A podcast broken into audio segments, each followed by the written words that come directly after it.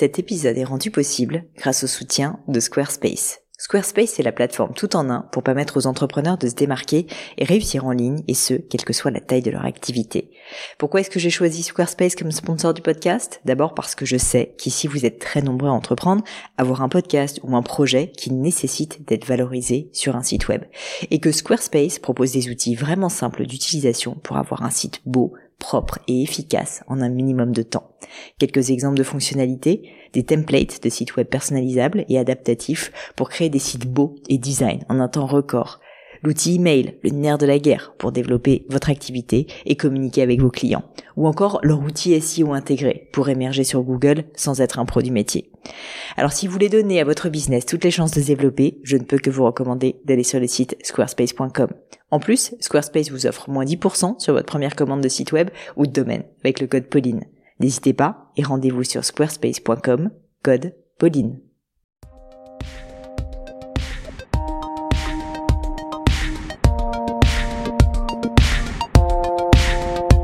Bonjour à tous, ici Pauline je suis ravie d'être avec vous une nouvelle fois aujourd'hui pour un invité qui décoiffe, vous allez voir. Son nom, Georges Mohamed Sherif, c'est le fondateur et président de l'agence de publicité iconique Buzzman.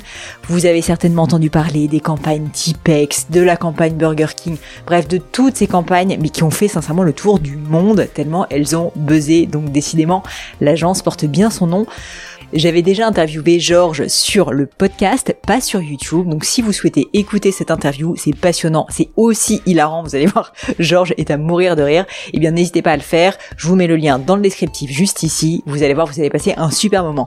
Mais pour revenir au sujet du jour, donc j'ai choisi de réinviter Georges, l'un de mes rares invités à venir pour une deuxième fois parce que je voulais parler de plein d'aspects business qu'on n'avait pas évoqués la première fois et notamment la vente dans son entreprise Buzzman dont il est toujours le CEO et dirigeant, mais qu'il a vendu en 2019 à Avas. Et je voulais en savoir plus sur son processus de vente, comment ça s'était passé? Et je trouve que la réponse de Georges déjà est passionnante parce qu'elle est hyper complète et surtout très rafraîchissante. Je vous invite vraiment à écouter ce passage. Et puis ensuite, un peu plus loin, on a parlé de créativité. Là aussi, j'ai trouvé que c'était très intéressant. De lifestyle, de comment travailler moins pour vivre mieux tout en étant dans la réussite et l'ambition. Bref, un épisode décoiffant, un épisode étonnant que je vous invite vraiment à écouter jusqu'au bout. S'il vous plaît d'ailleurs, n'hésitez pas à me mettre un petit like, vous savez que ça me fait très plaisir et pourquoi pas à le partager autour de vous, ça m'aide énormément. Mais je ne vous en dis pas plus et laisse place à ma conversation avec Georges Mohamed Sherif. Salut Georges. Salut Pauline, ça va? Bah ouais, ça va et tu sais que tu fais partie de mes rares invités à avoir l'honneur immense d'être invité une deuxième fois et je te remercie d'avoir accepté l'invitation de passer. Je suis, je suis flatté, je suis flatté, j'ai pas vraiment réfléchi, j'ai dit oui tout de suite parce que j'avais adoré la première expérience. Et tu m'as dit ce qui m'a fait bien plaisir que tu avais eu pas mal de retours positifs. Ouais. Et je t'avoue que je suis très contente de l'entendre et on va en profiter, j'avais pas prévu de dire ça, mais de dire à l'audience, n'hésitez pas à envoyer des messages quand vous êtes touché par un épisode parce que la preuve avec Georges, bah en fait, déjà ça les fait revenir, c'était quand même pas mal pour moi. Ouais. Et puis en plus, euh, bah, ça t'a ça t'a fait plaisir et ça m'a fait plaisir ouais parce que en fait je me suis rendu compte que bah ça fait quand même quasiment cinq ans qu'on l'a fait ouais. et il y a encore des gens aujourd'hui qui m'écrivent et qui me disent que euh, que ça leur a fait plaisir que d'entendre qu'en étant euh, un peu un branleur ou, ou un feignant, on pouvait peut-être réussir un peu dans la vie. Et alors, bon, je suis un Je suis pas sûr que tu sois vraiment un, que tu bosses pas trop, mais bon. Je, je, je, je suis vraiment un feignant dans le sens où j'organise ma vie pour travailler le moins possible. Le bon entrepreneur et un peu flemmard, je pense c'est pas le truc que tu enfin quand tu vois certains entrepreneurs enfin quand tu vois le monde de l'entrepreneuriat t'as plutôt l'impression que t'as des gens qui sont au bord du burn-out plutôt que des gens Mm. qui sont euh, qui ont un lifestyle euh, un peu sympa Euh, enfin c'est c'est un peu un cliché hein, ce que je dis mais euh, on va dire que moi je suis vraiment dans comme je t'avais dit la dernière fois je je travaille enfin pour moi créer un agenda euh, pour avoir des temps de libre c'est un travail Mais aussi parce que comme t'es créatif, je pense que t'as as besoin, non, de ces temps-là? non c'est parce que j'aime bien euh, D'accord. non mais moi je suis vraiment je suis Mais j'adore. c'est pas du tout un non non c'est pas du C'est tout pas un- intentionnel. c'est pas de la gestion de D'accord, c'est non, pas non, non, c'est parce que j'aime bien avoir mon temps mon- du temps de libre pour moi pour euh, ma famille mes amis euh, et puis pour euh, rien branler aussi rien branler c'est cool je trouve Non mais j'adore. j'aime vois. bien rien faire en fait écoute, euh, fine. Et surtout, ce que je trouve très cool, c'est que tu le dises et effectivement que ça aille contre des idées reçues, qu'on est obligé de travailler en permanence pour réussir, parce que la preuve, tu, tu nous as bien prouvé le contraire. Enfin, Ouais, même si ouais, je pense que tu bosses quand même pas mal. Non, tout. franchement, je, je, je bosse pas mal et en vrai, j'ai même pas mal d'activités annexes qui me prennent du temps. Donc j'ai besoin, hein, j'ai j'ai j'ai besoin d'avoir de l'activité, j'ai besoin de réfléchir à des trucs, j'ai besoin de réfléchir à des nouveaux projets. Mais euh, mais je je enfin me me, me tuer la- à la tâche, c'est pas trop mon truc. Bah, c'est drôle parce que je voulais te parler justement de ta vision euh, du lifestyle. Et donc Oui. j'ai l'impression que c'est un peu ça. Est-ce que tu peux nous dire en, en quoi ça se manifeste? Comment tu, qu'est-ce que tu organises justement pour te garder des plages de temps? Euh, en fait, c'est plein de petits micro détails qui font que euh, je pense que je suis pas mauvais à ça. Euh, tu vois, par exemple, là, je vais prendre un train tout à l'heure. J'ai, euh, j'ai, euh, je sais pas si je t'en avais déjà parlé, mais j'ai téléchargé un film de du temps de voyage. Non. C'est-à-dire que là, tu vois, j'ai- j'ai téléchargé Oppenheimer Ouais. et parce qu'il il dure 3h10 et le comme je vais à Marseille ça va faire 3h20 donc je vais arriver je vais aller au bar me prendre un coca zéro je vais revenir à ma, à ma place je vais envoyer deux SMS et j'ouvre mon ordi je mate le film et quand je ferme mon ordi normalement je suis arrivé à Marseille c'est un truc c'est un truc d'organisation C'est de l'organisation de Ah, mais glande. c'est du taf hein c'est du taf c'est pour pour avoir une Titre de podcast Organiser la glande. mais je crois je crois que le c'est c'est un, un micro détail mais imagine ça surtout Ouais, ouais, d'accord. Imagine ça surtout et euh, et je bosse pas trop le matin même si depuis que j'ai j'ai j'ai mon j'ai mon petit Marius je me lève plus tôt que qu'avant euh, mais le matin ouais je suis pas je suis plutôt un mec de l'après-midi et, et de la fin de journée euh, Mais tu vois, ce qui est marrant, c'est que ça t'empêche pas, bon, quand même pour le dire, d'avoir Buzzman et d'en être le CEO, mhm.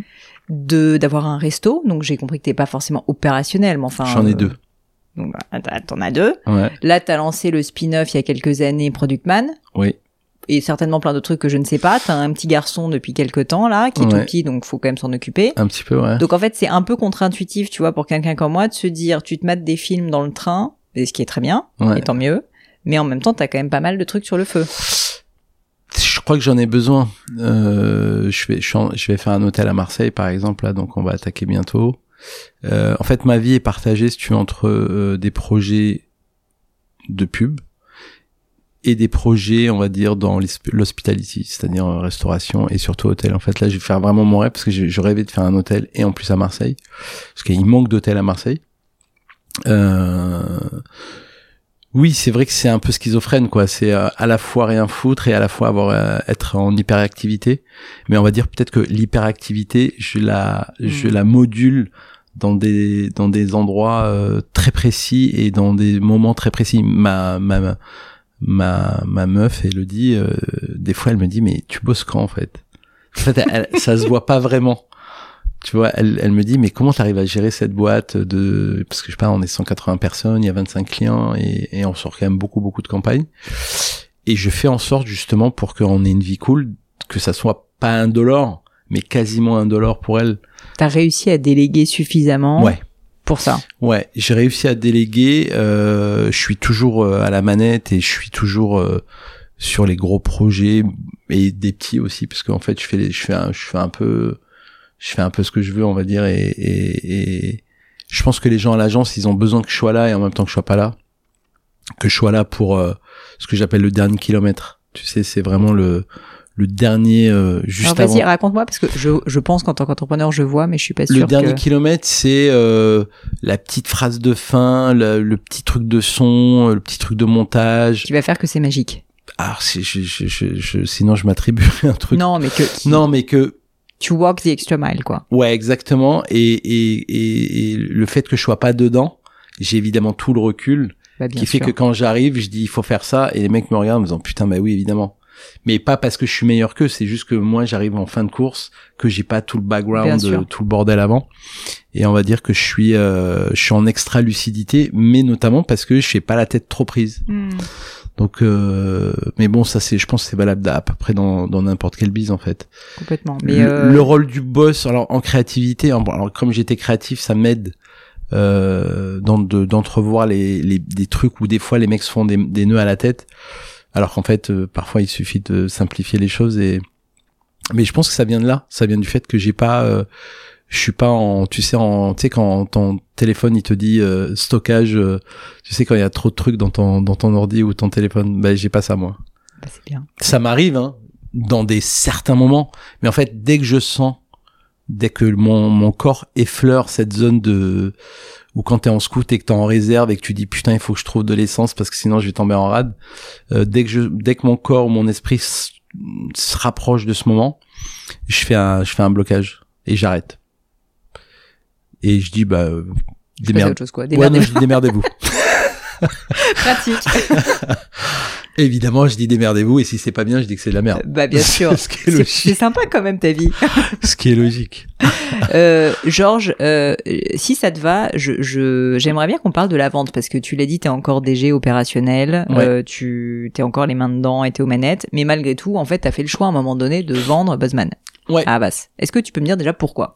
Alors, euh, tu sais, des fois. Euh, je pense qu'il y, y, a un truc qui est pas mal, c'est d'avoir des, de la même façon que les gens ont des deadlines pour rendre leur travail. Euh, tu vois, tout le monde vit avec des deadlines.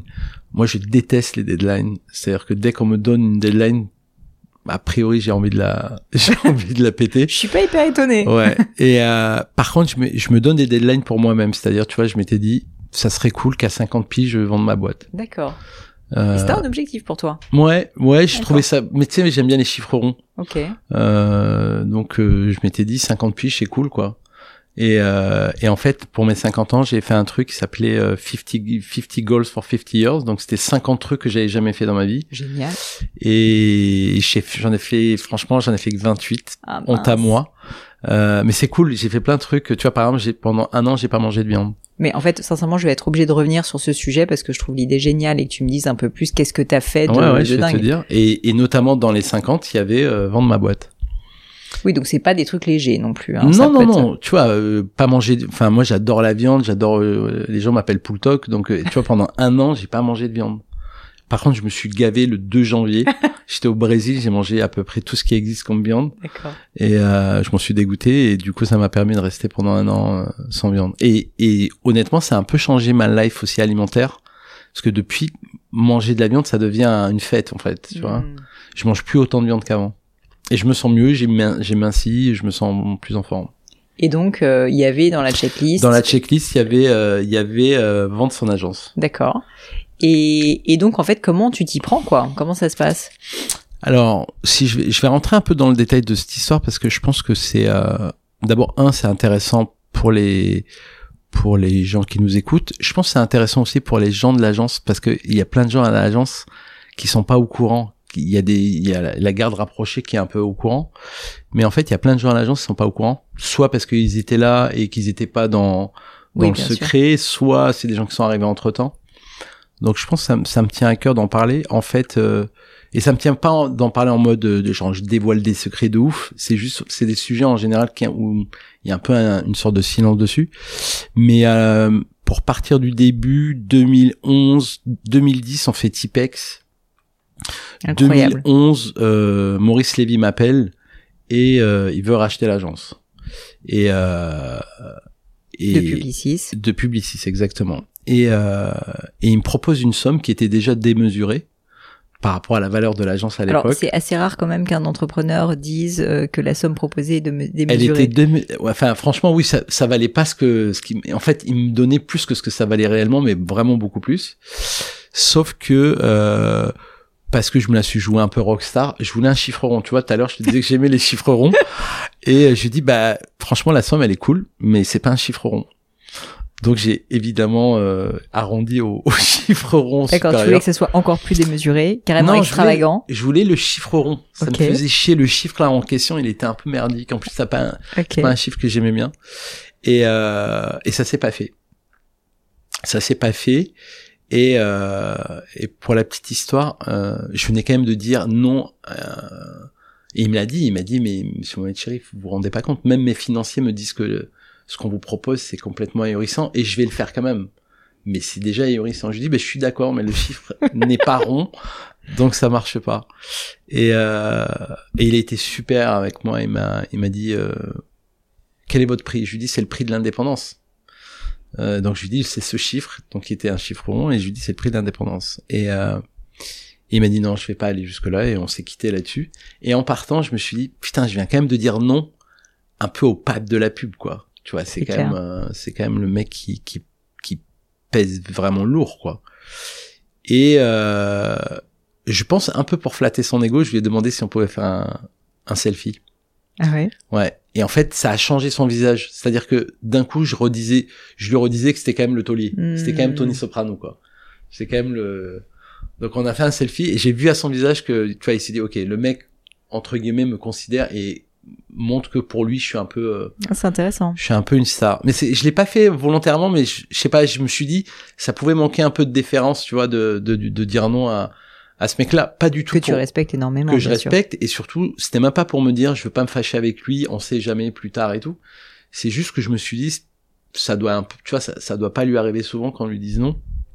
Et, euh, et je trouvais que ça méritait, euh, voilà. Et c'était un, un truc, même pour moi, Oui, je- je l'ai fait, un- je l'ai fait par souvenir. souvenir, tu vois, Mm. de de me dire un jour, je me rappelle, et je me rappelle très bien de la scène, il y avait un, c'était une salle en velours qui devait faire euh, 6 cm. J'étais dans le canapé comme ça et je me disais, putain, là, je vais quand même voir Maurice Lévy qui va me proposer de racheter la boîte, bref. Euh, et donc, ça c'est 2011.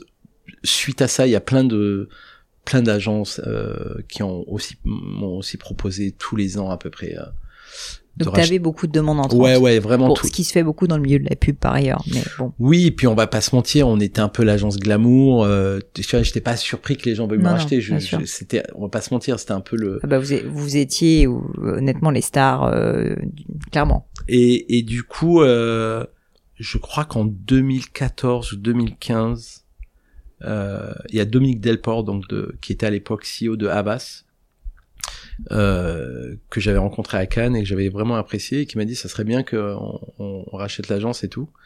Et je lui dis bah franchement c'est pour bosser avec toi, avec plaisir. Et ça s'est pas fait parce que ah ben non, en fait je peux te dire quand c'était, c'était en 2015 parce que je venais de racheter les, je venais d'acheter les murs de l'agence Ok. rue Lafayette, on venait de s'installer. Et pour moi, c'était le rêve de ma vie, c'était euh, un endroit euh, que t'es venu, tu vois. Je, je- Et je discutais avec euh, Yannick Bolloré et donc il, me propose euh, un deal et tout. Et, il me dit par contre, il faudrait que tu viennes à, à Puteaux, euh, parce que je vais faire le village Havas et tout. Et là, je dis ah non en fait. Et financièrement et tout, c'était cool, tout était nickel. Mais j'ai dit par contre les bureaux c'est hors de question quoi. Et il me dit mais c'est pas grave, tu devais venir tes équipes et tout. J'ai dit mais vous avez pas compris. Déjà un mois j'ai pas envie de le faire. Je me suis fait chier à être à Paris dans le dixième pour euh, être euh, pas loin de chez moi. Toujours pareil, gestion de Mhm. du bordel et surtout moi j'ai j'ai vendu ça à mes équipes. Mes équipes ils veulent être dans le centre de Paris, euh, pouvoir aller bouffer dans le dixième, euh, aller au Cinoche et pas se taper euh, 45 minutes de, de trajet tous les tous les jours pour y aller, de 45 minutes pour rentrer. Donc euh, euh, non c'est une mauvaise idée même pour vous en fait. Je pense que c'est euh, Mm. c'est- pas une bonne idée. Cut. Donc vous vous, vous vous quittez quand On même pour une histoire de de localisation lo- des bureaux. ouais, de localisation. C'est quand des- même dingue comme histoire. Et surtout je m'assois quand même sur un petit paquet d'oseille. bah j'imagine. ouais. Et euh, mais non non je pour mon pour mon confort, euh, ma joie de vivre et la joie de vivre, euh, enfin tu vois, je, je, je- pour le coup je savais pas si les gens allaient rester, tu vois. Ouais ouais. C'est peut-être une vision de ma, dans ma tête et que les gens seraient venus à plus tôt, mais c'était pas nous. C'était pas nous d'aller euh, rejoindre une agence et pour moi c'était genre on se, se tra- travestissait, tu vois. Et euh, cut, donc là il y a 2004-15, on gagne plein de budgets, Burger King, Ikea, Boursorama, euh, PMU. euh. donc là, il y a d'autres agences qui essaient de nous racheter. Il y en a une avec qui ça a se faire. Euh, je peux pas en parler parce que c'est tout ça, c'est indie. Publicis, je peux en parler parce que euh, je crois que ça, ça le fera plaisir à Maurice Lévy qui chaque année on, on s'envoie nos vœux et tout depuis et euh, qui m'a félicité d'ailleurs pour la vente. Il m'a écrit euh, pour me féliciter. Classe. Ouais, assez classe. Franchement. Et euh, et euh, 2018, juin 2018, on fait un séminaire avec euh, mes trois ou quatre associés et on se dit euh, qu'est-ce qu'on fait quoi? Qu'est-ce qu'on fait? Là, franchement, on est vraiment au sommet. Tu vois, on avait gagné tous les prix, on avait, on gagnait beaucoup d'argent. Et moi, j'ai dit, je pense que là, il faut qu'on réfléchisse à ce qu'on va faire parce que là, logiquement, on est en haut et à un moment, quand on est là-haut, il y a un moment, ça va descendre. Donc, euh, Mm. si on veut pas redescendre trop brusquement, peut-être c'est le- peut-être c'est le moment de euh, faire un truc. En fait, il fallait faire un truc. Donc, on a hésité entre un LBO et euh, et se dire bah s'il y a une bonne agence qui vient nous voir, euh, on réfléchit quoi. Et on a commencé à se faire à, à prendre toutes les infos pour faire un LBO auquel je ne comprenais rien. mais mais j'ai fini par comprendre. Euh, et euh, en juin 2018, euh, il y a un certain Mathieu de LFCE qui avait une boîte de pub à une, à une agence digitale qui était euh, à l'époque de Buzzman au tout début, qui était vraiment l'agence digitale qui cartonnait, qui s'appelait Duke, qu'il a revendu, il me semble, à Razorfish ou à un truc comme ça, qui avait intégré euh, Avas. Et c'était un mec que j'aimais beaucoup. C'était un mec que je respectais beaucoup et tout. Et on déjeune ensemble et il me dit voilà, euh, je pense que ça serait bien que tu, tu euh, rejoignes Avas parce que là je vais, je vais arriver, voilà mon plan et tout. Je dis putain c'est gé- génial et tout. Je dis bah moi franchement si on change pas de bureau, euh, Si on change pas de bureau et si on chiffre change rond, pas de moi, locaux, ça peut m'aller quoi. Et je lui donne un chiffre. Je dis par contre c'est ce chiffre là, si c'est en dessous de ce chiffre, c'est même pas la peine qu'on se reparle et qu'on se revoit et il faudra jamais qu'on reparle de ce chiffre. Et il me dit ok et, et il m'a rappelé, il m'a dit ok on reparle pas du chiffre et pour les locaux c'est bon. Et voilà. Et donc après ça a été euh, euh, vendre une boîte c'est un enfer avec les avocats et les paplards, les due diligence où tu dois montrer euh, euh, tous tes bilans, tous tes trucs et tout. Alors moi je dis ça, euh, moi j'ai pas fait grand chose, mais je sais que et mon avocat et mon directeur financier que je que je salue et que je remercie au passage, qui sont les frères Amsalem, ça pourrait être le titre d'un film, euh, que j'ai eu la chance et la bonne idée d'associer à l'agence quand j'ai commencé. Et que Ton avocat aussi? Ouais, je l'ai associé. Bah oui, parce Super que, idée. bah oui, parce que j'avais pas de thune pour le payer. Euh, euh, et, et donc je me suis dit, me- Franchement, avoir un avocat comme associé, un bon avocat, c'est une super idée. bah, en fait, si tu veux, la première fois que je le vois, le mec, il est, il me reçoit à Avenue Montaigne, il avait un bureau avec vue sur la Tour Eiffel. et là, je me suis dit, putain, je vais jamais pouvoir me payer les, les, les trucs. Et je lui dis, bah, moi, j'ai zéro. Ma boîte, elle coûte zéro. Par contre, ce que je te propose, c'est de te filer, je, je, je vais peut-être te dire des conneries, mais 3% de la boîte. Et, et peut-être qu'un jour, ça coûtera de l'argent. Et on va pas se mentir, il aurait pu ne pas me croire. Ouais, ouais. Et puis ça aurait pu, au-delà de pas te croire, ne pas marcher, tu ouais, vois. ouais, oui, oui, non, mais dans ce, dans ce sens-là, Ouais, ouais. il aurait pu se dire, bah non, en fait, euh, excuse-moi, mais je te, Ouais, on ouais. se connaissait pas, hein, c'est la première fois que je le voyais. Ouais, t'es quand même. euh, Et euh, il était avec son frère euh, Olivier, qui était mon directeur financier. Enfin, je les ai rencontrés à ce moment-là, via un mec qui s'appelle Thomas Cook, que je salue aussi au passage, qui a été mon client, puis mon ami, puis euh, je suis devenu le témoin de son mariage, et qui est le parrain de mon fils. Donc l'histoire, elle est assez belle géniale. histoire. Et euh, et euh, et donc euh, Gilles me reçoit dans ce truc et je lui dis bah moi par contre j'ai pas les thunes quoi. En fait tes bureaux là euh, j'ai l'impression que t'es un putain d'avocat. Et par contre dans ma tête je me suis dit si le jour où je vends ma boîte et le directeur financier et le et le l'avocat ils vont se faire chier pour moi pour la vendre bien. Parce Mhm. que ils seront tous les moi j'avais pas ce discours. Je savais même pas comment monter une boîte tu vois. Donc euh, et euh, et là j'ai été smart j'avoue avec le recul tu te dis quand même que là, c'était le bon coup. Ouais, quoi. ouais, été malin. Été malin. Euh, donc c'est un conseil que je donne, avoir euh, donné des, des, des, des billes à son à son directeur financier parce qu'ils du coup ils se font chier. Bah, Ils clair. trouvent des techniques euh, dans dans la négo, ils sont Alors, il faut qu'il soit bon aussi, parce que si tu donnes des billes à quelqu'un de mauvais, c'est pas non, terrible. Ils, a- il avait, ils avaient euh, tous les deux et, et ils avaient tous les deux un bon, bon track record. Ils avaient déjà, tu sais, quand t'as des bureaux à avenue Montaigne avec vue sur la Tour Eiffel, Hmm, c'est un, des un bon indicateur. Ouais, c'est un- con, mais c'est un bon indicateur, quoi. Et, euh, et donc, ouais, c'est euh, vendre sa boîte, c'est un, c'est un, c'est un parcours du Ça combattant. a pris combien de temps, tu dirais, au final? Un an. Ah ouais, quand même. Ouais, non. ouais. Alors que, en plus, euh, t'avais le, t'avais l'acheteur, quoi. Enfin, J'avais pas- l'acheteur. Après, ça, ça a duré un peu de temps parce qu'il y a eu l'été qui est passé. Euh, il y a eu plusieurs périodes. Il y a eu une période où ça allait super vite. Après, on a commencé à rentrer dans des détails qui, moi, m'ont un peu saoulé, genre, euh, où on regardait des détails de blé, de trucs et tout. Qui, moi, je suis, je suis assez, je suis, je suis une phobie administrative, donc c'est pas trop mon truc. Et, et donc là, ça a un peu traîné. C'était vraiment des trucs d'avocat. euh, ils écouteraient ça, ils me diraient euh, franchement, je pense que t'as pas, tu t'es pas rendu compte, mais ça a été hyper smooth. Hmm. Mais pour moi, j'ai trouvé que c'était euh, c'était un peu lourd. Et puis, on va pas se mentir, on va dire en trois mois avant de signer, je me suis fait vraiment une falaise. Une falaise, genre, euh, je, je, je me suis levé un matin et je me suis dit, putain, je vais vendre ma boîte. J'étais vraiment au bord de la falaise, quoi. Je me suis dit, je vais vendre ma boîte, mais je suis un malade de faire ça. C'est le truc euh, qui m'a apporté tellement de choses, euh, euh, tellement de bonheur, tellement d'aventure.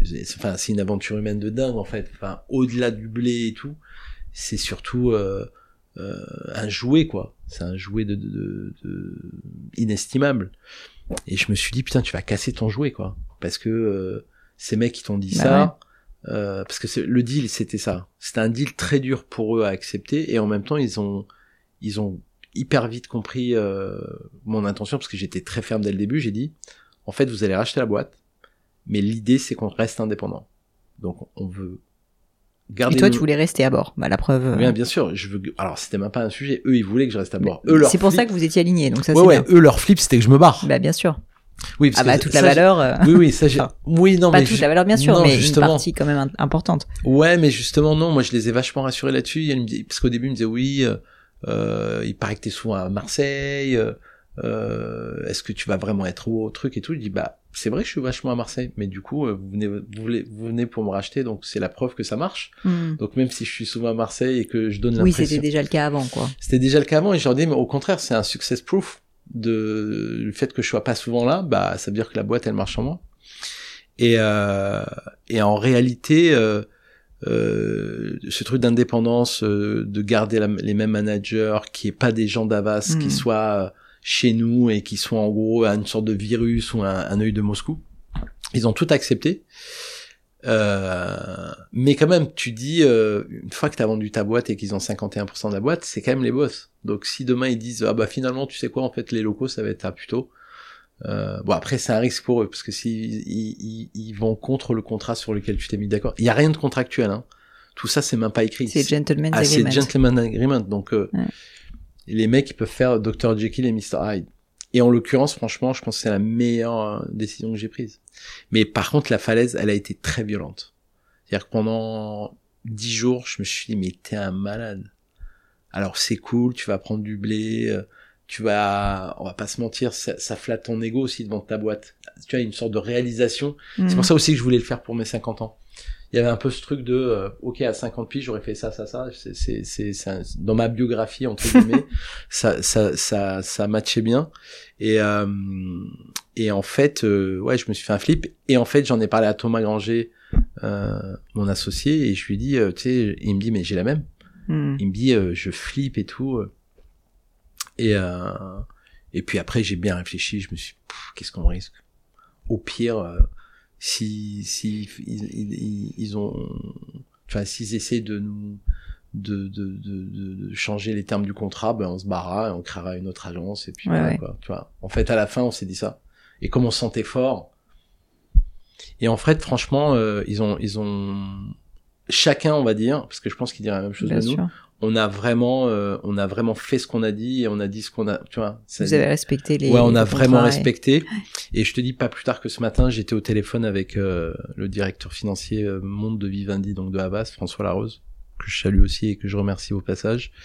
Et euh, et on a fait euh, ce qui est ouf c'est qu'on a fait les meilleures années de l'agence Après, après. Et Bah, cette je année on a fait la meilleure année de Buzzman. C'est dingue. ouais Et je voulais te demander en quoi ta vie a changé ou la vie de l'entreprise quand même a changé suite à ce rachat? Même si c'est passé très bien et que honnêtement il y a beaucoup d'histoires d'horreur, mais là j'ai l'impression que c'est plutôt l'inverse. c'est c'est c'est pas ça qui a changé l'agence c'est le Covid Hmm. en vrai, le, le rachat a changé zéro. Mais zéro, zéro, zéro, zéro. Non, le Covid, ça a changé, ça a changé. La chance qu'on avait, c'est que, et c'était marrant parce que nous, le Covid, pendant un mois et demi, bah, comme tout le monde, on s'est pris un uppercut. Mais en fait, en 2000, donc c'était en 2020. hein. Ouais. 2020, on venait de vendre la boîte quand même. Donc tout le monde me disait, mais Oui. toi, t'as une chatte. parce que tout le monde pensait qu'on allait tous, euh, tu vois. Ouais, ouais. Oui, il y a eu un petit moment de Ouais, ouais, flip une- quand même. on va pas se mentir, il y a eu un petit moment de fébrilité, on va pas se mentir. Mais euh, en fait, comme nous, on avait déjà l'habitude de bosser à distance, finalement, le, le WhatsApp, euh, Zoom, tout ça, tu vois, allez, on a pris, un, on a pris un coup, mais en un mois et demi, on était reparti comme en 40. Et en fait, pareil, on a fait la meilleure année. Tout le monde euh, serrait les fesses pour essayer de pas trop perdre d'argent. Nous, on a fait la meilleure année en 2020. euh, On a fait mieux que 2019. Ce qui était insensé. C'était assez euh, insolent. Et J'osais pas trop dire à l'époque parce que tout le monde se plaignait.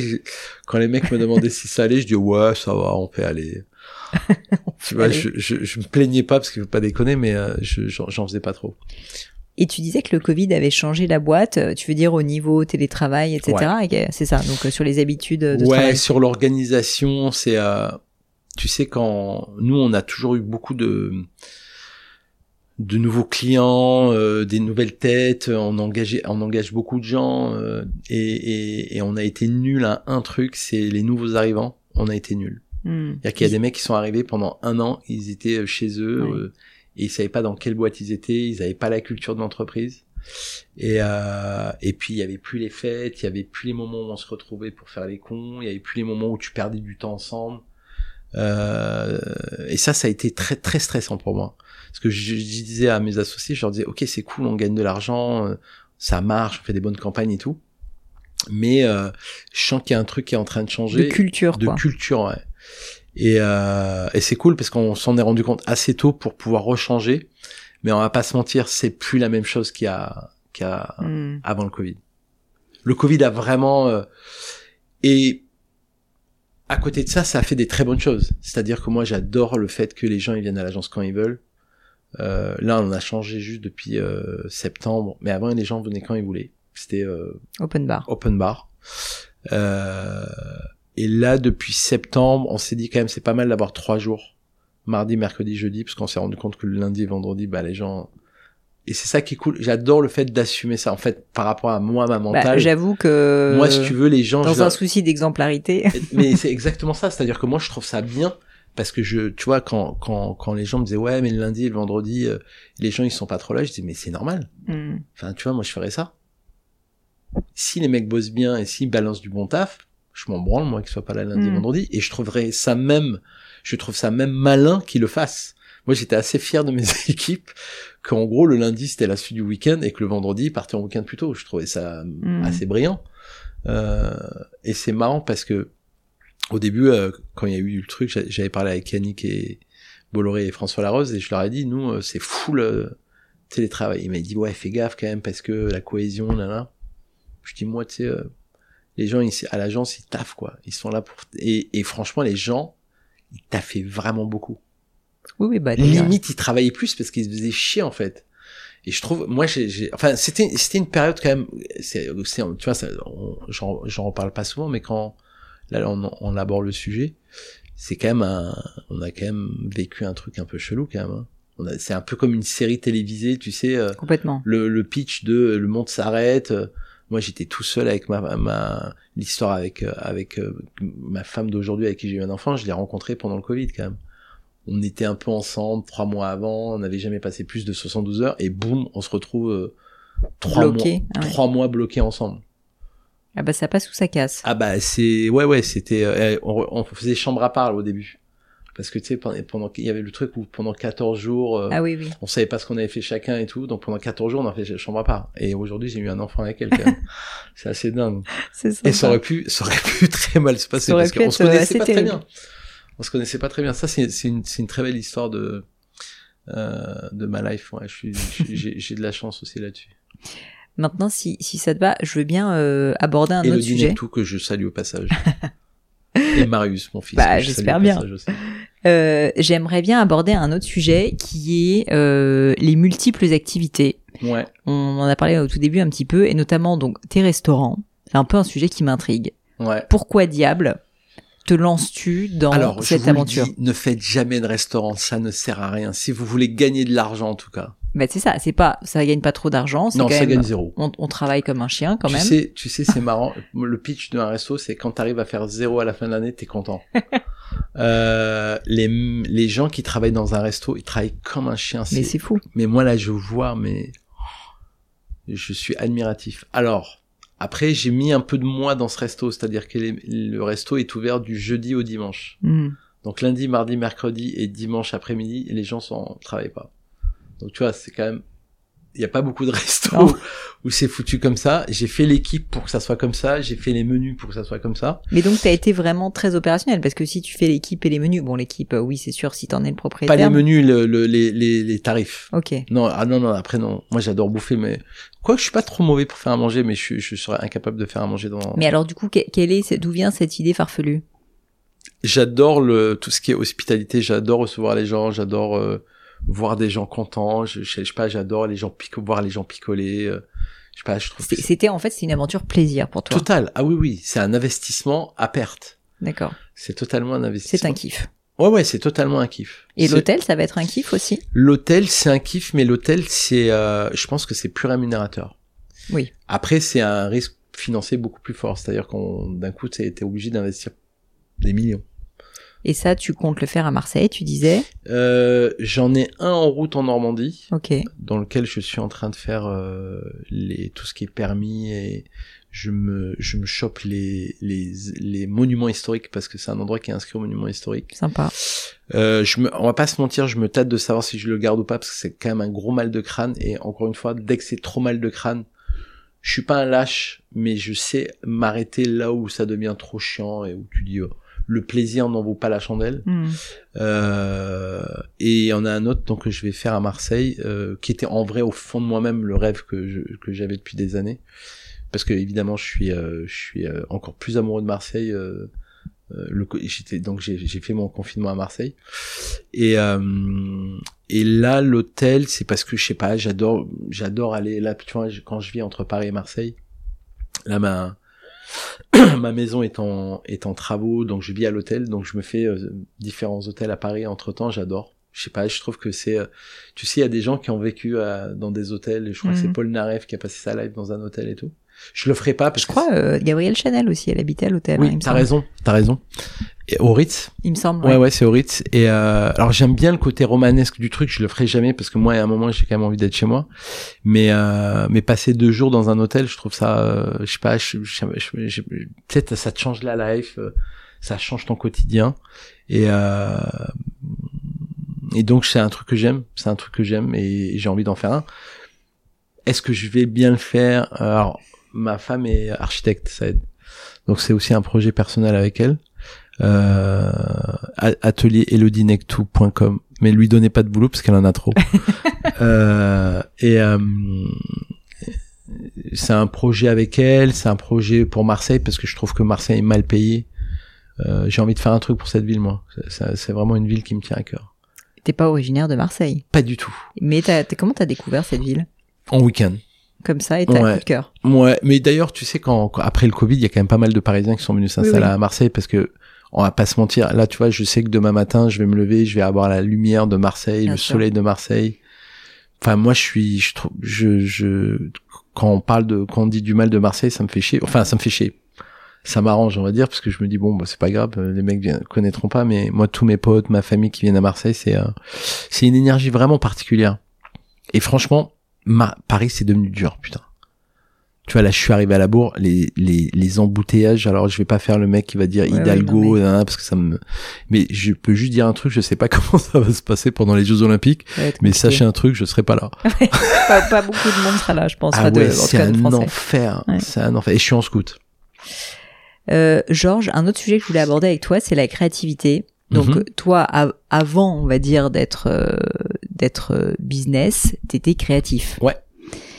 Il y a beaucoup de gens qui écoutent ce podcast qui se disent la créativité, c'est un truc qui est inné, soit tu l'es, soit tu l'es pas. Euh, ça se, c'est comme ça. C'est un peu ça te tombe dessus quand t'es petit, tu vois, tu tombes dans la marmite ou pas. Déjà, j'aimerais savoir, est-ce que tu crois que c'est vrai? Il y a des gens plus créatifs que d'autres. Ok, ça sans doute. Ouais, Mais est-ce que ça, est-ce que ça se cultive quoi, d'une certaine Alors manière? ça se cultive clairement. Ça se cultive. Tu deviens, tu vois, moi par exemple, j'ai 54 ans. je pense que je suis un meilleur créatif que quand j'avais 23 ans. Parce que je vais plus vite, je vais, euh, j'ai des, un peu des techniques, euh, euh, je sais me mettre même dans un état de création. C'est-à-dire que, tu vois, euh, c'est c'est pas de la sophrologie mais pas loin. Et c'est alors raconte-moi ça m'intéresse. Chacun a, chacun a son truc. Hein. J'en ai déjà parlé avec d'autres gens. Moi, souvent, euh, c'est euh, dans les moments de demi-sommeil, juste avant de m'endormir. Et donc j'aime la sieste, donc j'adore le faire aussi euh, euh, juste avant la sieste. Je sais pas, il y a une sorte d'extra lucidité de créatif qui euh, s'opère en moi tout le monde a tout le monde a sa petite technique. Moi, elle est elle est souvent comme ça. Et après, il y a aussi dans la dans les réunions qu'on fait et tout. Mais le le, le moment le plus intense pour la créativité, pour moi, c'est ça. Et j'adore ce moment-là. C'est-à-dire, je sais que je vais arriver dans un endroit. Alors, par contre, des fois, j'ai des des idées dans ce demi-sommeil et quand je me réveille, je me dis c'est vraiment de la merde. les fameuses idées de merde de la ah bah nuit. oui, des, des fameuses idées de merde de la nuit. Mais au moins, t'as la lucidité de le voir. Oui, oui, c'est la, c'est la même chose qu'à une, à une époque, je, je, je fumais un peu de, de, de bœuf ou de, de shit. Je- T'avais un peu ce truc-là, tu sais, tu fumes et tu dis putain, j'ai une idée de malade et tout. Le lendemain, tu te lèves, tu fais c'est nul, absolument.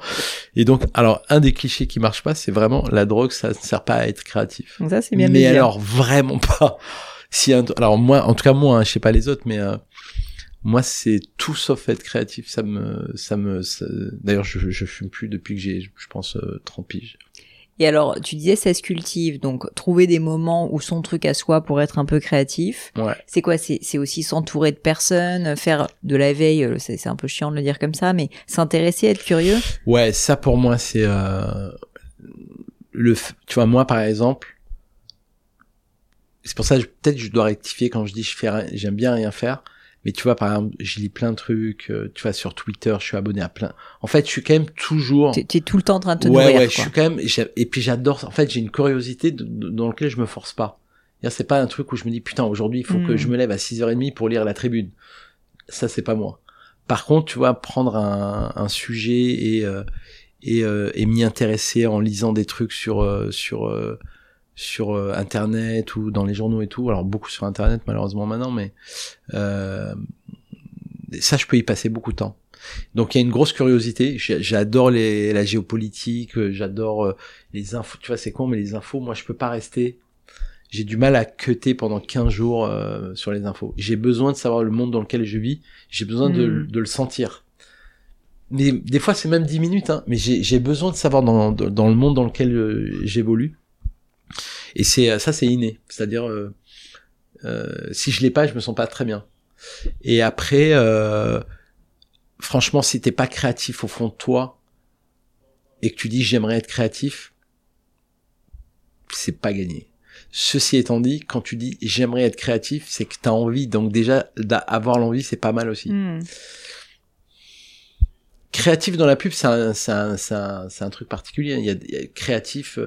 Tu sais, moi j'ai vu des avocats euh, créatifs. Hein. Ouais, ouais, bah, Mon bien. avocat, euh, quand on faisait le deal, il avait des trucs Bah, de créativité où je me disais putain, c'est génial de faire ça. Bah, c'est un jeu, quoi. C'est un jeu, c'est un, tu vois, et je trouve ça. euh, En fait, moi, je vois de la créativité dans, dans plein de trucs, et, et je pense que tout le monde entre guillemets peut être créatif, mais je, moi, je pense, euh, contrairement à certaines personnes, il y a des gens qui sont, Plus que d'autres. ouais, qui ont une vie, une fibre là-dedans.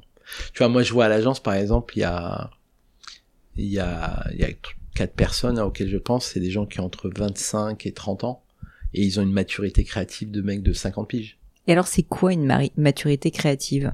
Ça veut dire quoi, en fait, concrètement? C'est Matu- qu'ils captent vite, c'est qu'ils ont plein d'idées, enfin... c'est capter vite plein d'idées et où il n'y a pas de gras. Pas de gras. Pas de gras, ça veut dire que le truc est parfait. Tu sais, les gens qui te donnent une idée de... Il y a pas d'esbrouf, quoi. Non, mais il n'y a pas de, il y a pas de déchets. Et le mec te raconte une idée de pub et t'as rien à rajouter. Et tu fais, bah, ok, c'est ça. C'est quoi Et l'idée en fait, en, en général, quand t'es jeune, t'as un bout de l'idée, t'as une esquisse de Hmm. l'idée, et les directeurs de création, moi, on doit rajouter euh, des trucs, des, des petites couches pour que le vois. truc soit parfait. Là, il y a des, des tu vois, ces gens-là, ils me, franchement, en 50, euh, à 54 ans, et donc, putain, j'ai 30 ans de carrière, je pense que je vais fêter mes 30 ans de carrière euh, cette année. Euh, non, putain, c'était l'année dernière. Euh, c'est c'est la première fois que je vois des gens qui ont cette maturité de du truc où euh, les mecs c'est des seniors quoi c'est des mecs qui, C'est euh, complet, quoi. c'est complet les mecs arrivent ils te présentent le truc t'as rien à changer c'est limite chiant en fait ça finit par être un peu rébarbatif euh, mais c'est cool parce que c'est euh, tu vois moi je trouve que mon métier est, il est, il est il est incroyable pour ça. Tu rencontres des gens qui sont très très moi je rencontre Mm. des gens qui sont meilleurs que moi. Et c'est c'est un- c'est un- c'est pas du tout des magots. Moi j'adore déjà un quand t'as un mec plus fort que toi ben déjà t'es rassuré. Euh, donc t'es tu vois ça te, ça te rassure. Euh, et, et deux je sais pas c'est hyper euh, glorifiant. Euh, pour euh, alors là pour le coup je trouve ça très valorisant euh, pour l'ego des des gens de l'agence et puis pour moi de dire on a au sein de l'agence des gens qui sont aussi forts. On a vraiment des gens à l'agence qui sont vraiment forts. De toute façon on fait pas toutes ces campagnes. Oui, oui. tu vois moi, de toute façon, c'est que, c'est que du c'est quand les capital mecs humain. te disent oui mais si tu pars de l'agence je dis non mais excuse-moi il y a des mecs à l'agence c'est des, c'est des fusées quoi. J'appelle souvent l'agence la, la NASA c'est sympa. parce qu'il n'y a que des fusées Non, alors attends, je vais quand même te poser une question. C'est quoi euh, quelques très très grandes fiertés créatives Pas forcément que, enfin des idées que toi t'aurais eues, mais Mhm. vraiment le truc où tu dis, là on a été vraiment très très bon. J'aimerais bien que tu m'en parles. Et à la rigueur, ce qui m'intéresse aussi, c'est de savoir un peu comment c'est venu, tu vois, qu'on, qu'on- que tu m'accompagnes dans le process. Alors, la dernière fois qu'on a, on- tu m'avais interviewé, il y avait, je t'avais raconté déjà, il y avait Tipex, il y avait Milka, le dernier carré et tout. Donc là, je, Qui était assez génial, je dois Qui- dire. ouais, c'était cool. Je vous invite d'ailleurs, messieurs, dames, je, le dis- je l'ai dit en intro, mais je vous invite à écouter évidemment l'épisode qu'on avait fait avec Georges en 2019. Donc du coup, je parlerai plutôt du de, de post euh, notre premier euh, podcast. Euh, je dirais, je dirais euh, le truc qu'on a fait sur Burger King pendant le confinement. Vous avez eu un prix d'ailleurs. On a eu le, ouais, on a eu le Grand Prix stratégie pour cette campagne. Et en fait, euh, c'est un peu un truc euh, que j'espère je n'aurai plus à refaire, c'est faire des campagnes gratuitement. C'est pas gratuitement financièrement, ça on sait pas faire. on est, on est la plus, l'agence la plus chère de, de Paname et je continue et je veux qu'on continue de l'être. Mais euh, non, je veux dire gratuitement dans le sens où on n'avait rien à vendre. En fait, les gens pouvaient pas sortir. Ah oui, c'est vrai. Et donc, en fait, un jour, on, s- on, on s'est dit avec les gens de Burger King, euh, il faut qu'on fasse kiffer les gens. En Et fait, ça, c'est vous qui leur proposez ou c'est eux qui sont venus vous voir? On- non, c'est nous. Ouais, je pense que, tu vois, en fait, comme les gens se faisaient chier, ils- les gens de l'agence nous balançaient des idées, mais sauf qu'on n'avait rien à vendre.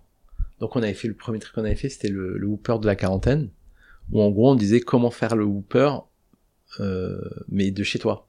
Donc, on, on avait fait un deal avec Carrefour, où t'allais chez Carrefour et t'achetais euh, euh, Ton jambon, enfin pas ton jambon en l'occurrence, mais ton steak. ton steak euh, charal, euh, Ouais. ton pain chez euh, Jacquet. Donc on, on, on explique comment faire la sauce et tout.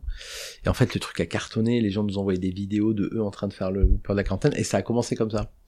Euh, et en fait on s'est dit putain c'est génial, on est en train de faire kiffer les gens alors qu'ils sont dans un truc où c'est pas du tout cool. Ouais. Et, et de là on s'est dit voilà ben là on va être les amuseurs publics. En fait on va faire que de l'amusement public et franchement, on n'avait pas plus de stratégie que ça. On s'est juste dit, on se fait chier, venez, on fait des trucs qui nous font gueulerie. Bon, et puis par ailleurs, c'est un moment où il y avait vachement d'attention. euh, Les gens n'avaient rien à faire, donc. euh, Donc en fait, on s'est dit, en plus là, on a une audience de malades et tout, let's go. Et on en a fait un, on en a fait deux, on en a fait trois, et, et vraiment, on a fait. J'ai pas honte, enfin j'ai pas honte. Je, je crois pas me tromper. Je pense que dans le confinement, on a été le l'agence et le client qui avons fait les meilleurs trucs dans le monde. On a été interviewé là-dessus hein, par euh, par le magazine Adage, je crois, en disant comment on avait fait pour faire, parce qu'on a fait des trucs genre, des fois on sortait des trucs tous les deux jours et surtout euh, euh, genre euh, euh, on avait fait une bâche sur un truc en disant euh, ne vous ne approchez pas trop de toujours garder ses distances euh, avec votre voisin. Et en fait c'était un McDo. Euh, Oui, je me sur- rappelle de surtout si ça surtout s'il a un nez euh, surtout si c'est un clown ou un truc comme ça. Bref on en avait fait plein des tweets dans tous les sens et tout. Et il y a eu le climax qui a été commandé chez McDo. Je sais pas si tu te rappelles de ce truc. Ça me dit on avait fait chose. une annonce dans le journal du dimanche qui disait commander chez McDo ou chez KFC ou chez Quick ou nanana ou et des, des restaurateurs indépendants et en gros on disait en fait c'est tellement la merde qu'en fait on est tous on a dans tous le même. euh, on a tous dans le même euh, merdier on a tous des problèmes d'emploi et tout donc soyons euh, solidaires et le truc le truc a fait le tour du monde et surtout ça a fait le tour du monde et surtout il y a plein d'autres dans plein d'autres secteurs et dans plein d'autres pays, Hmm. les marques parlaient de genre Hertz, parlaient de euh, Hmm. De de, de De Sixt, Avis et machin. exactement. Et tout le monde a commencé à refaire cette annonce avec la même gueule et tout. Et ça a été euh, ça a été incroyable. C'est-à-dire que c'est ça, moi je recevais des textos qui me disaient putain mais t'as brûlé mon LinkedIn, tout le monde repose ce truc, c'est insupportable. et les mecs me faisaient des, des, tu sais, des, des screens de vidéos comme ça avec tous les trucs et tout le monde repostait ce truc. Et je pense qu'on a fait un hit, mais on l'aurait pas fait. On, on- cette annonce-là, si on n'avait pas fait tout le reste, ça aurait pas eu ce. Tu sais, c'était vraiment le couronnement de et un peu le, le couronnement de tout le travail qu'on a fait. Ça, ça, ça devait être en octobre, novembre, je crois. Et euh, on avait fait plein de trucs. Tu vois, on avait mis en avant sur Instagram, on avait mis en avant d'autres restos carrément. On avait Mhm. notre notre Instagram tous les jours. On mettait Ouais, ouais. on mettait un un restaurateur euh, le plat d'un restaurateur, euh, mais c'était pas nous quoi. Bref, franchement, cette campagne était assez dingue et le, le summum, c'est que dix jours après, euh, on a eu une vidéo euh, au Mexique et euh, c'est des mecs qui tiennent un truc, je te dis n'importe quoi, de de poulet frit. Je connaissais plus la marque, mais les mecs, tout, c'était assez émouvant. hein.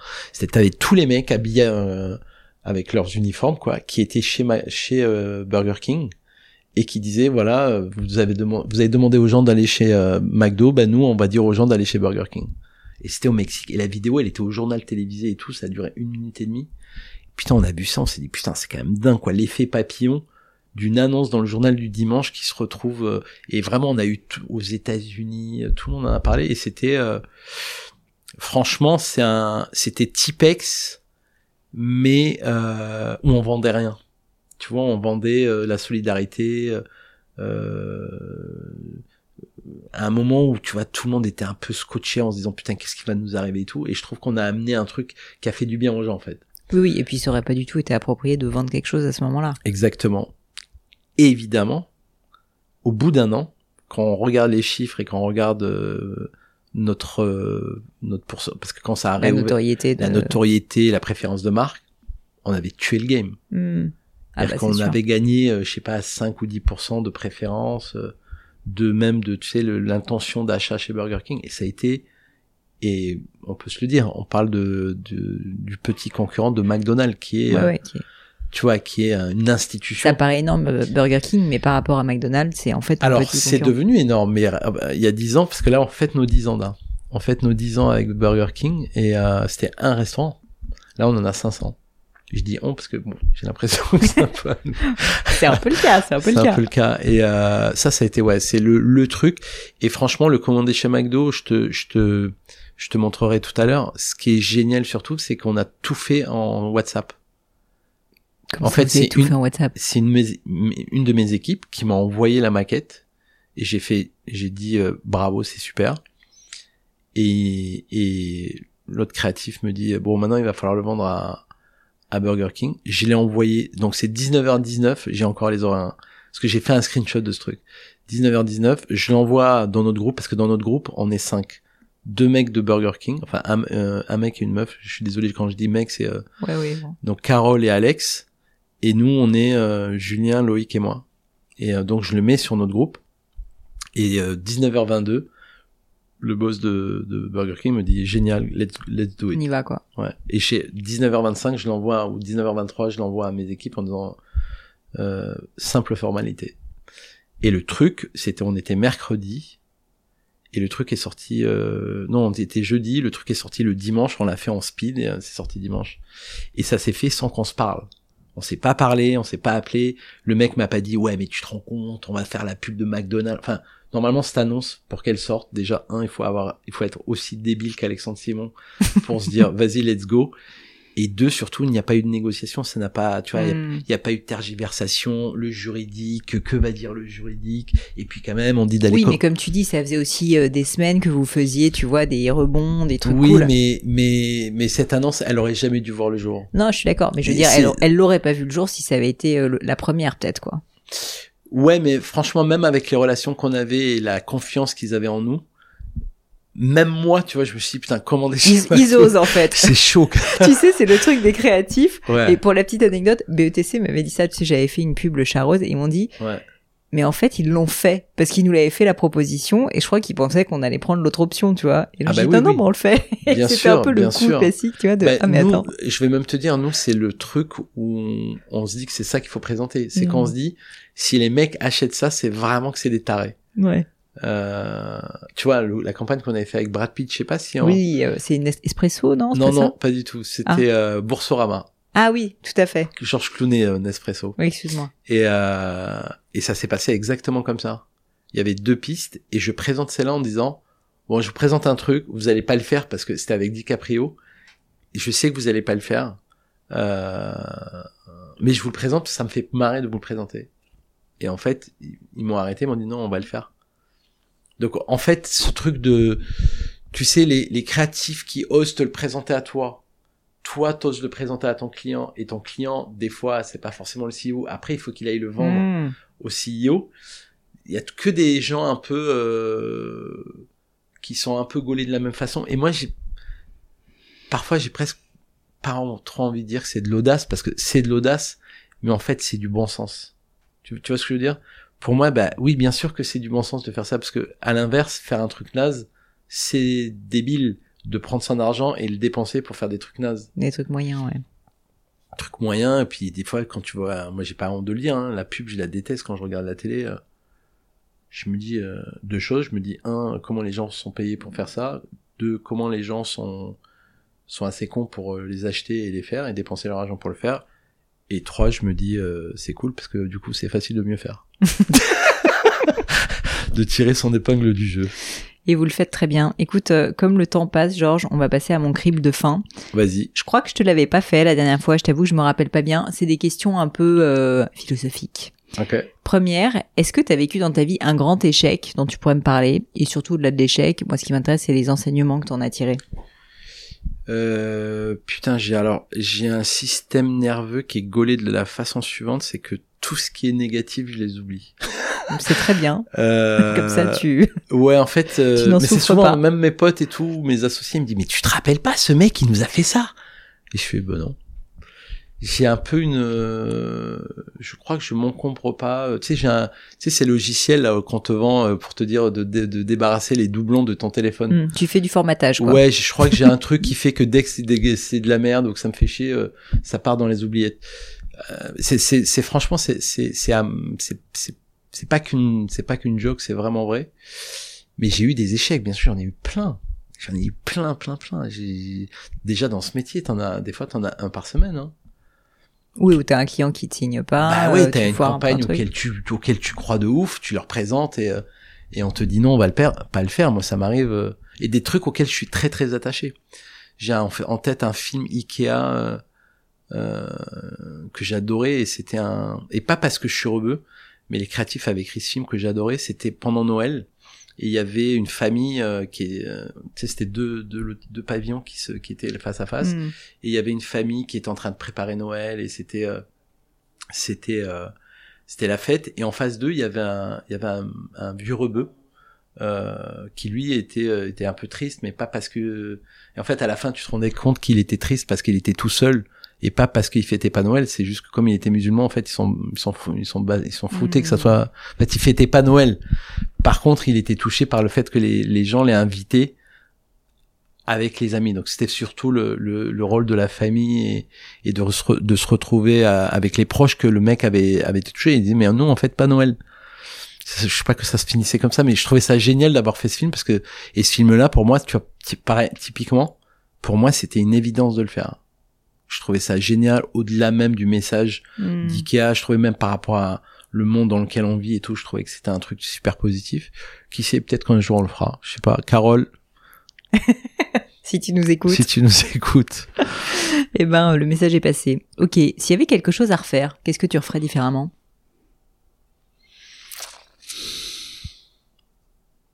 Euh, s'il y avait quelque chose à refaire, putain.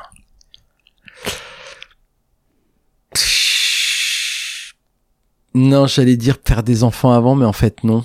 Non, non, je suis très bien comme ça. Oui, parce que tu l'as eu à 50, 54. Ouais, je l'ai eu à 53. 53. Non, j'avais 54. Non, euh, non j'ai j'ai eu 54 ans de- 7 jours après. Non, faire des enfants après, euh, avant, ça, ça aurait été cool parce que c'est quand même un truc de ouf. On me l'avait déjà dit, hein, je le savais.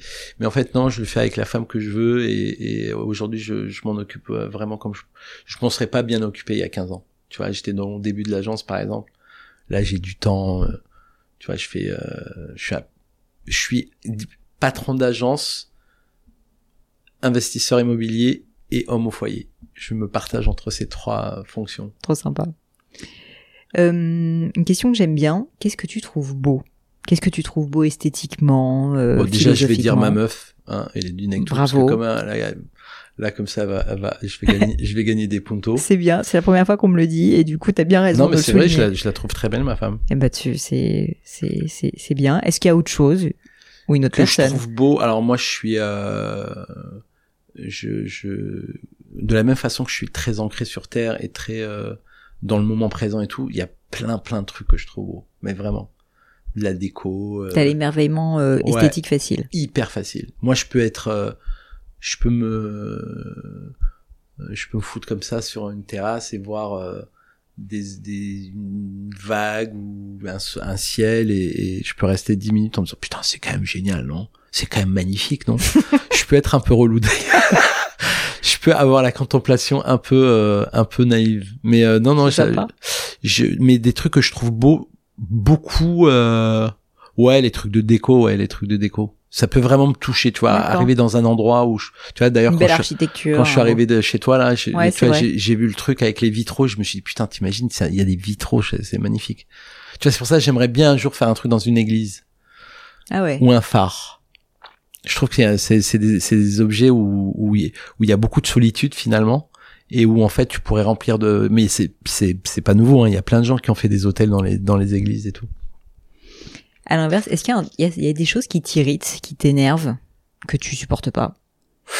Euh, numéro un par-dessus tout l'avarice. Hmm. radinerie ça pour moi c'est éliminatoire.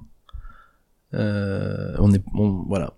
Il y a des gens je je je, je, je leur en veux pas hein, mais je peux pas parler avec ces gens. Et les gens rancuniers aussi. Les gens qui euh, Oui, qui te ressortent le truc 3 4 ans plus tard. quoi. ouais ou ouais ou qui mettent du temps à passer je pense que c'est des gens qui ont pas compris qu'ils allaient avoir qu'une vie Hmm. et on en a vraiment malheureusement qu'une à moins que tu aies un chat et que tu ou que tu aies un doux mais euh, mais des fois des fois j'y pense je me dis putain ça doit être quand même pas mal d'être bouddhiste ou un Oui, parce que c'est rassurant, quoi. bah ouais parce que là quand tu dis putain dans allez 20 30 piges t'es plus là euh, tiens t'as pas le temps d'être rancunier quoi on va pas être rancunier hein. vas-y on est potes on va pas se faire chier à faire la gueule alors qu'on va crever En dans tout cas, la prochaine fois, je serai une pierre, euh, donc euh, pas de problème. non, mais moi, ça me fatigue. Il y a des gens qui sont rancuniers, tu vois. Ok, on s'engueule et des fois on s'engueule fort. Mais, euh, Ouais, tu passes à autre chose rapidement, quoi. mais vraiment, je, je te jure, la justification, c'est parce que j'ai qu'une vie. Hmm. Et je me dis, putain, mais dans, dans, à un moment, on sera plus là. On- du coup, on va rester sur ce truc. Ça marche pas. Hmm. Ça marche pas. De sages paroles. De sages paroles. De sage parole d'un mec qui a pris des cheveux gris depuis bah 5 ans. écoute, euh, non mais c'est pour ça que je te pose les questions, c'est intéressant. Alors attends, j'en ai encore euh, trois quatre. Vas-y. Est-ce qu'il y a une citation ou une maxime que tu aimes particulièrement, qui te parle, ou juste une phrase, tu vois, choc un peu que, que t'apprécies? Euh, Il faut toujours mettre la barre haute parce qu'on peut passer dessous. Il faut toujours mettre la toujours- barre haute parce qu'on peut passer dessous. Ouais. Ah, c'est sympa. c'est pas mal. J'a- J'adore cette phrase. Je la connaissais pas, tu vois. Bah, c'est un directeur de création qui s'appelle Benoît Devarieux qui disait toujours ça et j'adore. Parce qu'en fait, tu vois, il faut mettre la barre haute, tu vois, il disait toujours, putain, il faut y aller.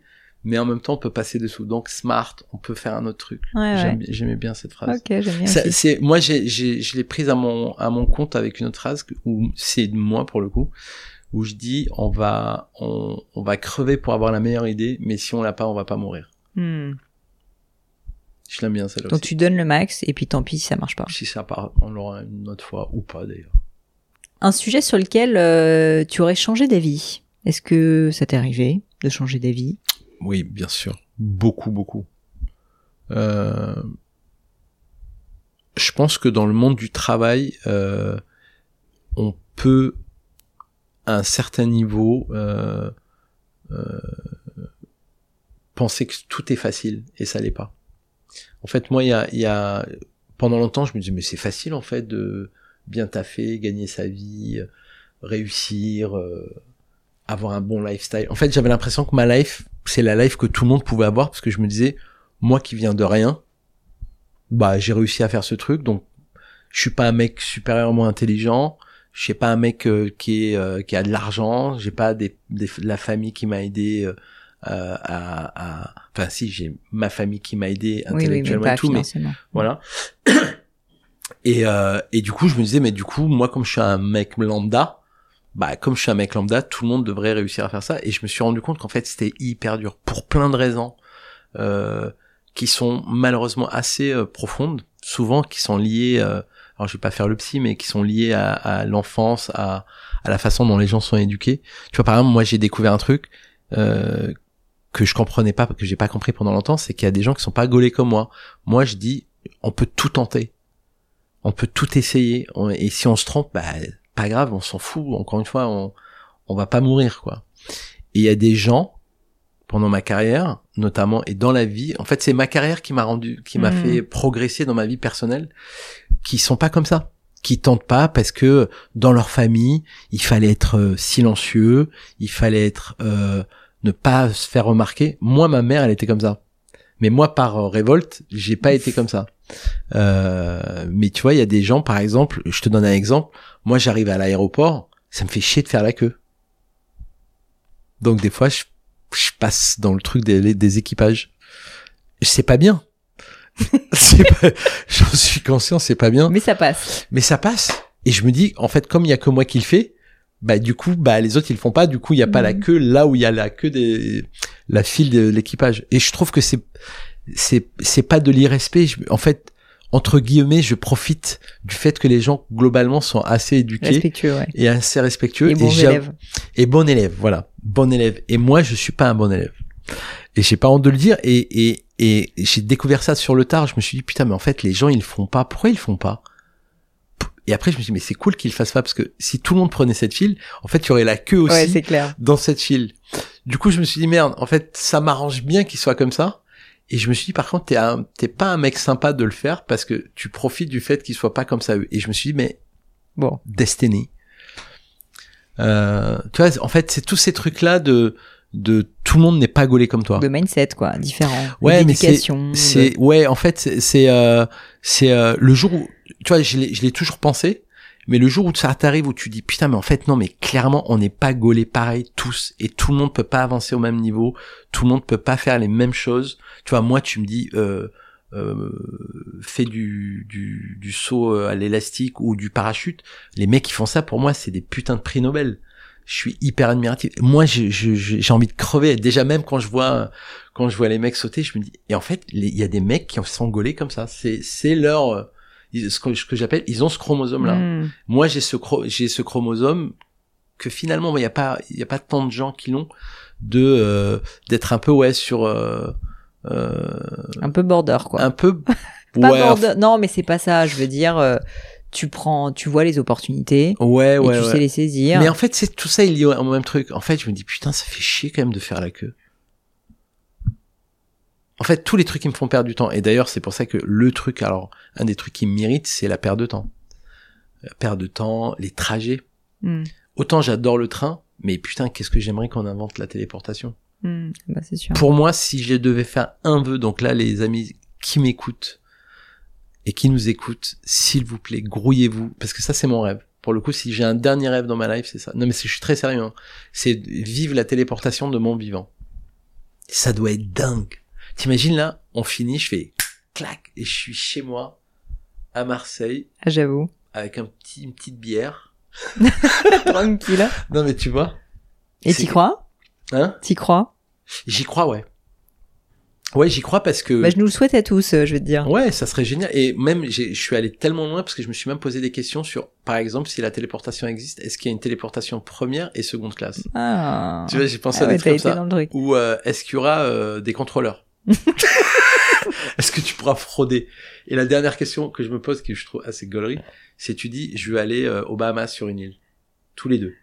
Enfin, toi, t'es, je sais pas, à, à Angers et tu dis, je veux aller aux Bahamas et pas et comment si on a décidé d'aller au même endroit comment ça se passe? Hmm. tu vois parce que Oui, tu peux pas être au même endroit en même temps. ouais donc il faut il faut calculer la position parce que D'accord. sinon ça veut dire que toi et moi on se rejoint au même endroit exactement donc on se- limite on se confond bref je me suis fait un délire sur la téléportation sans drogue je précise Merci. Juste, juste avant une sieste, sans doute.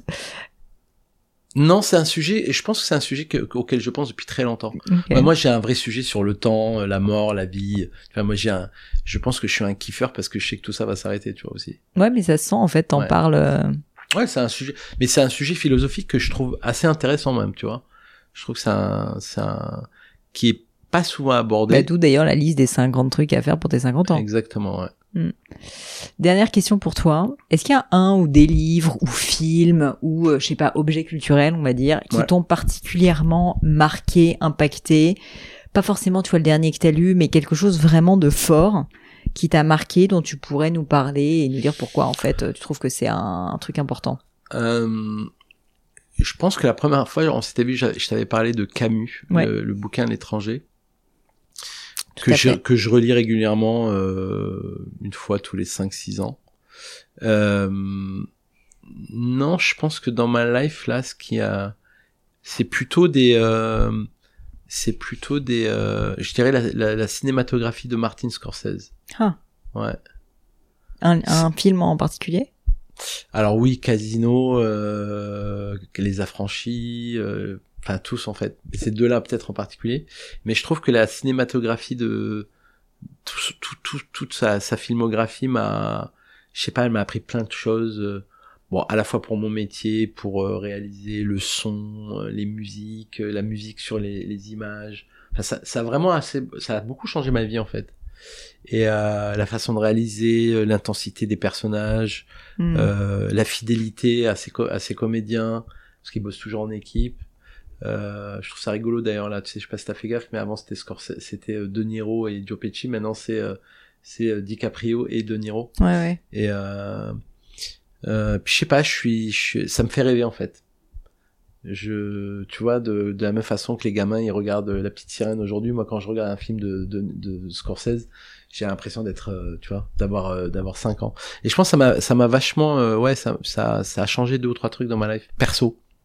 Écoute, ça me donne envie de revoir euh, Casino. Casino, c'est, euh, enfin, tu vois, euh, Sharon Stone, elle est extraordinaire. Exceptionnel, ouais. extraordinaire. Elle est, euh, enfin, t'as- vraiment envie de la buter quand elle, elle rejoint son mec euh, qui a un camé et que t'as envie de buter aussi. Mais t'as vraiment envie, c'est-à-dire tu te dis putain mais alors que lui il est super gentil et tout et en même temps c'est un, c'est un mec de la mafia. Bref, c'est un truc, c'est toujours très complexe donc c'est très intéressant. Euh, et je pourrais dire la même chose sur la musique. Il y a, il y a, il y a vraiment des musiques qui euh, qui ont ouais qui qui qui ont jalonné ma vie et qui continuent aujourd'hui tu vois j'adore là quand je prends un train j'adore euh, écouter de la zik pendant que je sais pas si t'as fait cet exercice c'est tu tu tu prends euh, tu prends euh, quand t'es dans le train tu t'essaieras tu prends une vidéo de 30 secondes avec juste le paysage qui défile et ensuite dessus tu mets une musique tu peux faire ça sur Instagram c'est Mhm. hyper facile et tu vas voir ça ça fait pas du tout la même euh, Ouais, ouais, c'est sûr. tu mets euh, tu mets une musique une musique mélancolique ou du rap ou euh, ou euh, de la musique bulgare ça te fait pas du tout la même vibe. Et j'adore ce truc. C'est un Oui, ça te transporte tout de suite, la musique. ouais. Ouais ouais, ouais. C'est un bah, quand j'ai un petit coup de déprime tu mets un peu un il y a un ou deux morceaux comme ça qui peuvent me faire un Vas-y, dis-moi, balance-moi un. euh, Un ou deux. Moi tu mets euh, Trap Call Quest euh, Check the Rhyme. C'est un groupe de rap. C'est pour moi le meilleur groupe de rap euh, Ok. ever. Et tu peux me mettre euh... ouais je dirais ça en fait. Trap Call Quest. En vrai les deux premiers albums de Trap Call Quest tu me les mets et je peux changer de tu vois si je suis un peu mélancolique ou nostalgique ou un dimanche euh, ou une lendemain de caisse tu sais. Lendemain de caisse c'était un peu bah là ça, ça ça peut me remettre en selle Georges, merci. C'était euh, comme d'habitude sans filtre. C'était drôle, comme à chaque fois. On a appris plein de trucs. Je te remercie aussi parce que tu as partagé plein de trucs. C'est hyper généreux de ta part sur des sujets euh, qui sont pas toujours euh, publics, on va dire, la vente notamment. ouais ouais c'était c'était intéressant d'en parler Donc, euh, donc j'ai merci pas à parlé toi. du nombre de millions Non. je rigole. Du, du nombre Parce de que je pense que les mecs vont tous se mettre. Ouais, du coup, c'était combien la vente? Bah, alors, la bonne nouvelle, messieurs, dames, c'est que vous pouvez contacter Georges pour lui poser cette question. Non, surtout pas. Non, non, non. N'hésitez pas à le Non, faire, il adore pas. avoir Putain, des messages. Georges, justement, c'était ma dernière question. que Où est-ce qu'on te contacte? Euh, t'envoyer ce on peut message. m'écrire sur LinkedIn. Donc, LinkedIn, c'est tu réponds. Ouais, LinkedIn. LinkedIn, je réponds pas à tout le monde parce que Oui, oui, franchement, euh, euh, c'est sur compliqué et je te rappelle que j'ai ma gestion de mon kiff personnel. Bien sûr. Donc je peux pas Donc, répondre à tout le monde. D'ailleurs, le les gens. jeudi entre midi et 14h. Non, mais tu sais, c'était Malène qui avait écrit un, un livre vachement intéressant là-dessus, sur quand tu réponds, les gens qui répondent pas.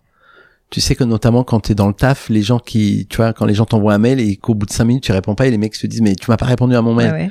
Et en fait, ou des textos, un pote qui t'écrit et tu dis ben je suis désolé, je faisais autre chose. Oui, je suis euh, sur autre chose. quoi. Ouais, et en fait, euh, et en fait, des fois, il y a des gens, moi, je, je sais que sur LinkedIn, j'ai arrêté de répondre à tout le monde. Je te raconte juste ça pour finir. C'est qu'un jour, j'ai pas répondu à quelqu'un, il m'a écrit un, un, un message, un deuxième, un troisième, un quatrième, et au bout d'un moment, j'ai eu pitié. Je me suis dit putain, c'est quand même relou. Ce mec m'écrit quatre fois. Il va penser que je suis un connard en fait, et en fait, je le suis pas, mais mais j'ai pas eu le temps. Donc un jour, je me suis dit, bah, allez, vas-y, prends deux secondes. Et je lui dis, je suis désolé, euh, votre profil ne m'intéresse pas. Euh, euh, bon courage pour la suite. Voilà. Et le mec me dit ouais c'est un scandale, vous avez attendu tout ce temps pour euh, pour me répondre et tout. J'ai fait je suis d'accord mais justement j'ai pris la peine de vous répondre là. Et en fait notre discussion a été plus longue de lui avoir répondu que de n'avoir jamais Et là, répondu tu parce que moi plus jamais je réponds. et du coup il y a des mecs maintenant je sens je me dis lui Mm. il faut pas que je mette la chemise dans le truc parce qu'il va me l'arracher et il va m'entraîner Mais avec tu lui sais pendant que c'est c'est pas peu fréquent hein, ce genre de phénomène malheureusement. Ah, ça t'est arrivé aussi. Oh, c'est Ouais, assez triste. Mais mais ce que je peux comprendre parce que quand les gens t'écrivent cinq fois, ils ont envie d'avoir une réponse. Mais en fait, en vrai, si on vous répond pas, c'est que peut-être on n'a pas la Oui, réponse. ou euh, ou euh, on peut ne pas avoir le temps, pas avoir vu, c'est peut-être pas prioritaire. Et désolé, mais en fait c'est comme ça et c'est le game. Et nous aussi, moi aussi, m'arrive de contacter des gens qui me répondent pas. Et mais de comme ouf, ça. moi et aussi. je leur en veux pas. moi, quoi. quand j'écris à, à, à Martin Scorsese et qu'il me répond pas, ça m'a fait chier aussi. non, je rigole, mais moi aussi, des fois, je, je, je, je- je- j'écris à des gens qui me répondent pas et je me dis bon, ben, soit un, ils ont pas le temps, soit ça les Ouais, intéresse ouais, pas et du coup, ça, je me dis off tout. quoi. En fait, il faut, tu vois, ça c'est controversé. Des fois, en fait, quand les gens t'écrivent et que tu leur réponds pas, ça veut juste dire que tu les intéresses pas en fait. Et, c'est pas grave. Et c'est c'est fine, ouais. Ouais, il y a, y a plein d'autres gens qui sont intéressants. Exactement. Le, le monde est vaste. Le monde est vaste. Georges, merci mille fois. C'est moi qui te remercie et la prochaine fois, c'est moi qui t'interviewe. Ah, mais alors ça, avec bon, il faut que je crée une émission. Ouais, enfin, il y a- c'est ça, t'as un peu, t'as un peu de taf. On se ça reparle dans peut aller 2-3 ans. Ça peut aller vite. Allez, merci. beaucoup. Ciao. Bye bye les amis, c'est la fin de cet épisode, mais avant de vous quitter, quelques détails en plus. D'abord pour toutes les infos sur le podcast et cet épisode, ça se passe sur polinegno.com, vous aurez tout promis, juré.